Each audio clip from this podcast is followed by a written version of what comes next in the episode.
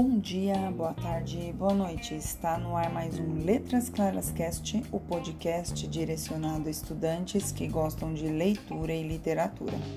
No programa de hoje eu vou ler uma crônica chamada Masculino e Feminino, que retrata uma situação do cotidiano de maneira muito divertida. Espero que gostem. Masculino e feminino. No banheiro dos homens, não Beatriz deu uma brecada brusca e ficou ali, empacada, na porta do banheiro masculino. Apontou para a porta que ficava ao lado, do ângulo que seus cinco anos permitiam ver.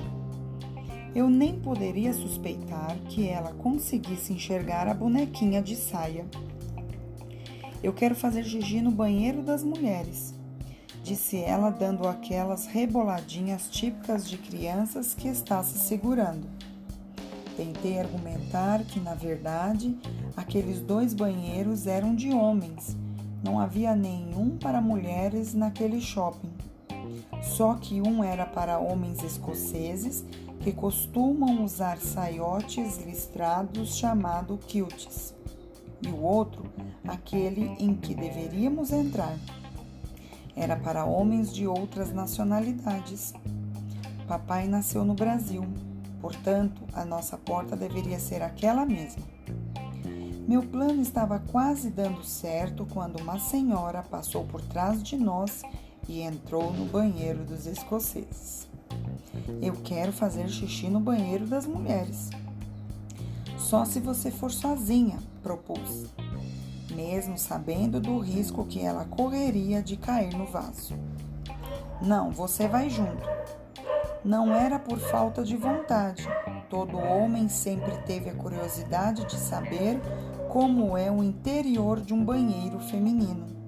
Mas saber por que elas sempre vão ao banheiro em dupla. Até que, eureka! Uma lâmpada se acendeu sobre a minha cabeça. Descobri o que fazer só precisava encontrar uma mulher que se dispusesse a entrar com Beatriz. Poderia ir até a praça de alimentação parando de mesa em mesa. Olá, desculpe incomodá-la, mas a minha filha está querendo ir ao banheiro feminino e eu não posso levá-la.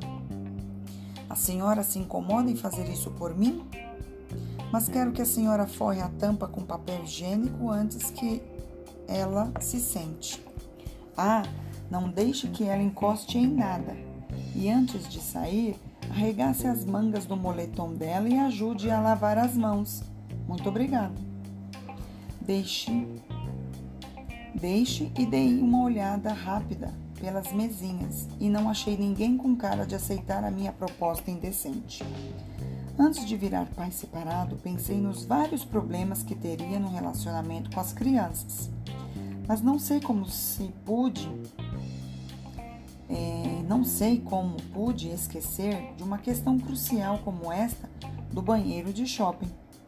Tive e também se estivesse pensado o que eu teria feito para resolver tal situação. Na frente do, do juiz, exigiria: quero ter o direito de ver meus filhos dois dias por semana e mais um fim de semana sim, outro fim de semana não. E toda vez que ficar com vontade de fazer xixi no shopping, a garota poderá ligar para a mãe, que deixará e deverá vir imediatamente para levá-la ao banheiro feminino. Complicado demais. Achei melhor continuar persuadindo minha filha. Beatriz, o papai só pode entrar neste banheiro aqui. Por quê? Porque o papai é deste sexo. E o que é sexo? Ai meu Deus, não estava planejando ter esta conversa com ela tão cedo. Pensava em tratar do assunto só dali a uns três ou quatro anos. Ainda mais que a explicação que andei treinando era um tanto longa e não sei se o xixi dela iria conseguir esperar a abelhinha pousar na flor e colher o pólen. Depois a gente fala sobre isso, Beatriz. Temos uma questão mais urgente a resolver. Você precisa fazer xixi. Malditos símbolos de porta de banheiro que qualquer criança de 5 anos consegue reconhecer. Se tivesse colocado o M e o F, eu poderia usar outra, outra artimanha. Poderia dizer que era M de mulher e pronto. Eu mesmo já fiz uma confusão algumas vezes.